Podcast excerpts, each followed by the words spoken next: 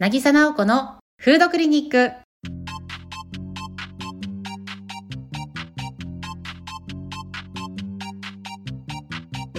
この番組では心も体もちょっと元気になるお話やレシピを食育料理家なぎさなおこが皆さんにお伝えする番組ですあなたの人生に美味しいが増えますように皆さんおはようございます。5月最終週になりました。今月皆さんどう過ごされたでしょうか？今月はみんなで作ってワイワイ食べたいメニューをテーマにお送りしています。1週目からご飯、麺類、お肉、オムレツと紹介してきたので、そろそろお野菜が主役の一品も欲しいところなので、カラフルなお野菜レシピを紹介していきたいと思います。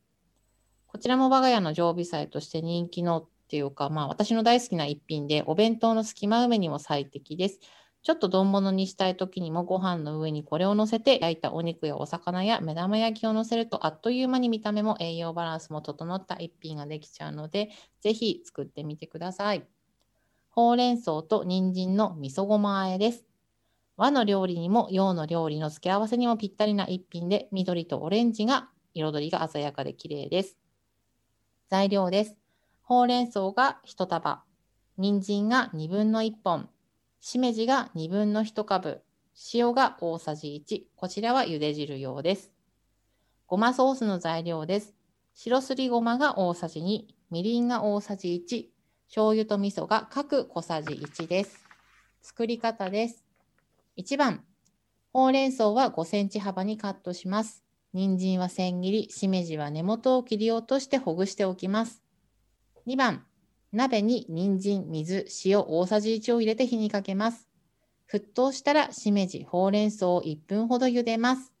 こちら人参先に入れていくんですけれども、結構その野菜を茹でるタイミング、いつ入れたらいいのっていうのを聞かれたりもするんですが、土から下に生えているもの、人参とかじゃがいもとかごぼうとか土から下に生えているものは水から茹でていただいて、今日のほうれん草みたいな土から上に生えているものは沸騰したお湯に入れて茹でるよって覚えておくとあの沸騰してから入れるか水から茹でるか迷わなくてもいいのかなと思いますので参考にしてもらえればと思います。3番ざる揚げして冷水でさっと冷ましたら水気をしっかりと切ります。4番ボウルにごまソースの材料を入れて混ぜ合わせます。5番4に水気を絞った3を加えて混ぜ合わせて完成です。ポイントは白ごまの代わりにピーナッツバターとかを大さじに使っても美味しいですよ。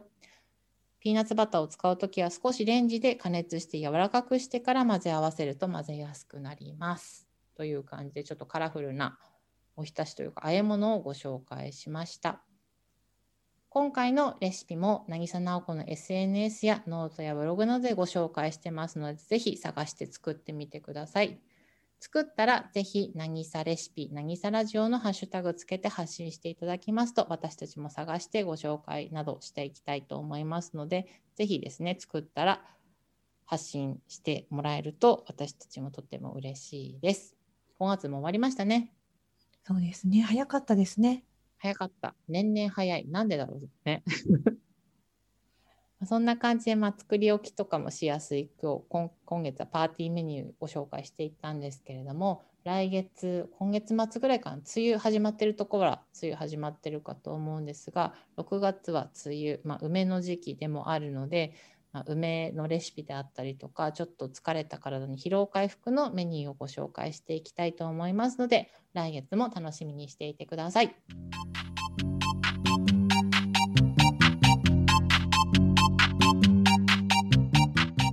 今週も元気に美味しく楽しんでいきましょうフードイズギフト食事は体と心への毎日できるプレゼント渚直子でした。